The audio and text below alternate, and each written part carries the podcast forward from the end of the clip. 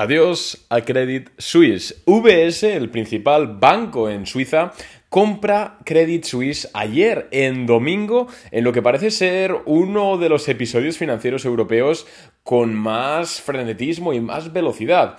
Ayer eh, ya lo comentamos un poquito en directo por Twitter y por Instagram, así que si no me seguís por ahí podéis hacerlo. Ayer lo que teníamos era a más o menos la mitad de la mañana del domingo una oferta pública de compra de VS, que quería comprar Credit Suisse por mil millones de dólares. Estos son 25 francos suizos por acción, lo cual es 8 veces menos de lo que Credit Suisse valía al cierre en la sesión del viernes. Claro, es, la, es una de las OPA, no sé si de la historia, pero así de grandes, creo que es la OPA con más descuento de la historia. Y claro, ahí los accionistas se volvieron locos, claro, era domingo, no estaba abierto el mercado, un revuelo increíble.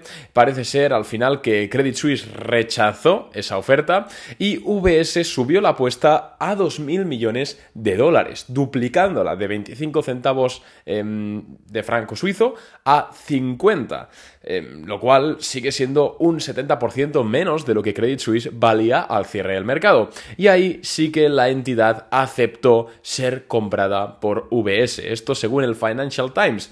Y ahora, lunes, antes de la apertura del mercado, ya se había cerrado el acuerdo.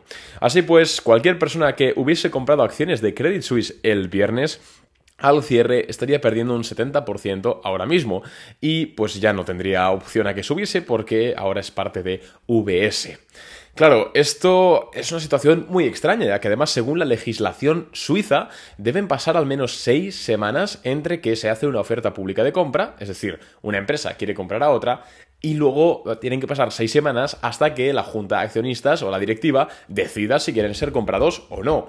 Esto ocurrió en apenas dos horas y, aunque no se sabe, no es oficial, seguramente estuvo el Banco de Suiza detrás presionando a VS para que comprase Credit Suisse. Porque al final, pensarlo, ¿cómo es posible que un banco em, ofrezca, eh, bueno, al principio, ocho veces menos de lo que vale otro banco em, y además como que a regañadientes y luego va y el otro banco le acepte. Aquí es que había un agujero enorme en Credit Suisse. Si queréis mi opinión, aunque esto no se sabe, por supuesto, yo creo que había, lo, he dicho, ¿no? Un agujero del que poca gente tenía conciencia y el, el, Banco de Suiza eh, lo sabía y para evitar problemas, quiebras y un efecto contagio, pues le habrá dicho a VS, oye, comprad Credit Suisse y nosotros pues os daremos línea de crédito y os daremos por supuesto favores, que al final tener lo que es al gobierno, al Banco Central de tu país de tu parte por haberle hecho un favor de estas dimensiones siempre, siempre es positivo. Pero antes de comenzar, antes, de continuar, perdón, con el episodio y hablar un poquito exactamente de qué nos ha llevado a esta situación y sobre todo qué impacto va a tener en la economía y sobre todo en la bolsa, que esto es lo que nos interesa, quiero deciros que, como os llevaba anunciando unas semanas, he estado trabajando en un ebook, en una eh, guía de inversión en la cual cuento desde cero mi estrategia, la que llevo operando mm, más de cuatro años en Boring Capital. Eh, yo personalmente llevo más, pero más de cuatro años siendo rentables con Boring Capital, que es para los clientes. Oye, podéis leerla por 9,97 euros. Es eh, casi lo que te cuesta un menú en el McDonald's grande. Así que bueno, que sepáis que os voy a dejar el enlace aquí en la cajita de más información del podcast para que podáis ver más información. Y oye, si os apetece, yo realmente os la recomiendo ya que, bueno, la he escrito con mi mejor intención. La verdad es que hay mogollón de ejemplos reales, no teorías, sino ejemplos reales de operaciones que nosotros hemos operado con anotaciones en el gráfico para que veáis exactamente cómo nosotros llevamos a cabo las operaciones. Y desde luego que después después de leerte el ebook vas a ser otra persona en tu inversión. Esto está garantizado. Por 9.97 estos primeros días que lo hemos sacado, luego sí que es cierto que lo subiremos, pero bueno, así que oye, simplemente quería decir eso, así que puedes ir al enlace que te voy a dejar en las notas del episodio y comprarlo desde ahí. Dicho esto, vamos ya a ver qué consecuencias puede tener esto de Credit Suisse. Como hemos dicho, hace dos semanas, antes de lo de Silicon Valley, ah, perdón, antes de lo, del Silicon Valley Bank, realmente con Credit Suisse no pasaba nada. Nadie hablaba de un agujero. Es cierto que hace unos meses hablaban de que los CDS se dispararon de precio, pero al final realmente no había una fuga de, de capital que digas, ostras, esto sí que tal, ¿no? Entonces, claro, de repente salta lo del Silicon Valley Bank y ¡pum! todas las miradas de los inversores europeos en Credit Suisse, porque históricamente, ya lo hemos visto, es una de las empresas que más negligencias ha cometido la gestión.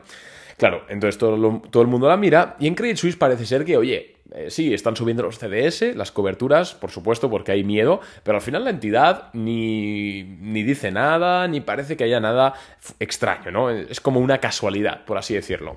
Hasta que Credit Suisse pide 54 mil millones de dólares al Banco Nacional de Suiza.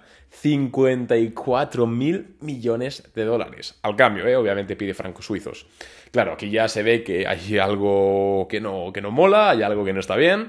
Obviamente parte de ello lo justificaron diciendo que este miedo había originado muchos, mucha fuga de depósitos y necesitaban cubrir eh, liquidez, pero, ojo, que son 54 mil millones de dólares.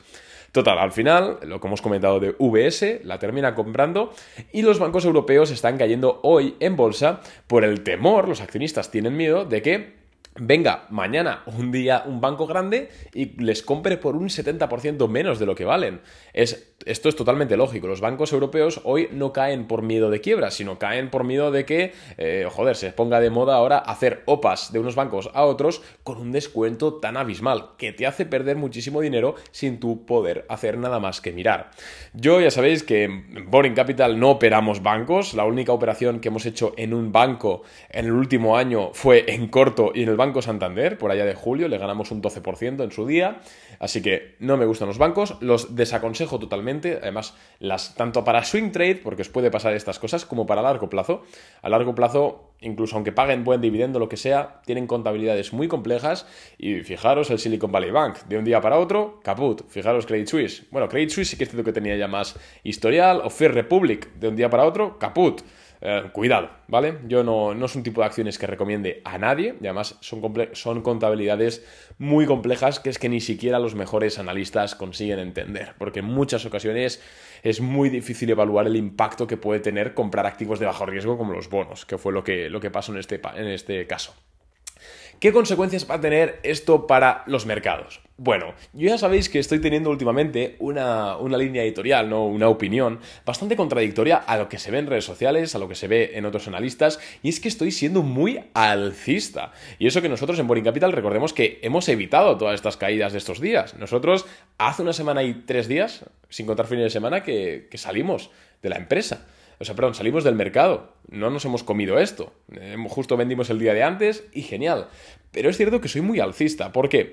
Porque todo esto, aparte de lo que hemos hablado, de que está obligando a los bancos centrales a ser más suaves, eh, seguramente este miércoles que tenemos la decisión de tipos de interés, la Fed no suba 50 puntos básicos, sino que suba 25. Hay algunos que hablan de cero, yo no creo que sea el caso. Ojalá, porque sería todavía más positivo para, para la bolsa. Pero al final lo que estamos viendo son inyecciones de liquidez. Eh, la Fed ha terminado con el QT, que es básicamente el recorte mm, del balance, lo está ampliando, está inyectando liquidez y de hecho ayer se, se anunció una colaboración, por así decirlo, una acción conjunta entre los principales bancos centrales del mundo, quitando China, Australia, UK, el Banco de Suiza, el Banco Central Europeo, la Fed, etc., el de Canadá, Em, prácticamente para abrir líneas de crédito y rescatar a los bancos, lo cual se traduce por inyecciones de liquidez. Y siempre que haya inyecciones de liquidez en el sistema, recordemos que una inyección de liquidez es aumentar el balance del Banco Central, es decir, una QE, es decir, imprimir dinero, para que me entendáis, siempre que se está inyectando liquidez en el sistema es muy, muy, muy complicado que la bolsa caiga, porque la mayor parte de la liquidez se canaliza en los mercados financieros. Además, eh, también es, debido a esta entrada de liquidez que el Bitcoin y el oro se están disparando. Sobre todo el oro, sí que es cierto que históricamente lo podemos más correlacionar con, con, subidas en inyecciones de liquidez. El Bitcoin, como tiene solo 10 años, parece ser que se comporta así, pero es muy pronto, al menos bajo mi, bajo mi punto de vista, para decir algo. Pero bueno, es lo que estamos viendo. Esto, y de hecho, si cogemos el SP500 y le quitamos el sector de la banca y de la energía, que son los que más están perjudicando la subida, tenemos que en general las bolsas están subiendo. Y si nos fijamos en el Nasdaq, la bolsa tecnológica, son las que mejor se están comportando. Cuidado con las tecnológicas, amigos. Las tecnológicas van a dar que hablar para bien, de nuevo, después de un año y pico, si esto sigue así, que yo creo que sí. Y de hecho en Boring Capital, aunque seguimos en liquidez, estamos mirando acciones tecnológicas. Acciones tech, que, que tienen buena pinta técnica, que van a romper buenas bases. Estamos mirando una que es, eh, el ticker es INTA, INTA, INTAP, se llama la empresa. Em, ostras, cuidado con las tech, porque se suelen comportar bastante bien, así como en 2022 que vimos una reducción del balance, ¿no? una sacada de liquidez del sistema y una subida de tipos, las tech fueron un desastre, ahora mismo me están haciendo ojitos. ver qué es lo contrario. Lo, están inyectando liquidez y están bajando los tipos o no están bajando los tipos, digamos, efectivamente, sino que los swaps de la Fed, es decir, las estimaciones del mercado, están estimando que los tipos se van a bajar antes de tiempo, lo cual es beneficioso. Entonces, aunque la situación así mundial eh, parezca extraña, aunque eh, muchos bancos estén, bueno, pues caminando al borde del abismo, al menos para los inversores, sobre todo que tengamos cierta idea de lo que estamos haciendo, creo que pueden ser unos meses muy positivos. Y sé que suena muy alejado del discurso mainstream, que al final el discurso mainstream es decir que el mundo se va a acabar y que el SP500 se va a ir a 2.000 puntos mañana y que va a haber un crash como en el 1929. Oiga, es muy difícil ver, a no ser que haya un cisne negro mañana, que no lo sabemos nunca, es muy difícil que con inyecciones de liquidez las bolsas caigan. Si no, miren el Nasdaq, miren sectores diferentes de banca, obviamente, y de energía, y me, cuentan. Entonces, esta es un poco nuestra evaluación sobre, sobre el tema. Veremos el miércoles a ver qué tal eh, sale mm, la decisión de tipos de interés en Estados Unidos. Ya sabéis que dependiendo de eso, pues el mercado reaccionará de una forma u otra. Nosotros y yo personalmente me estoy esperando al miércoles antes de lanzar ninguna idea de inversión y antes de comprar nada pero bueno, y hasta aquí un poco el episodio. Espero que te haya gustado, espero que hayas tenido una visión un poco distinta de lo que es el pesimismo actual.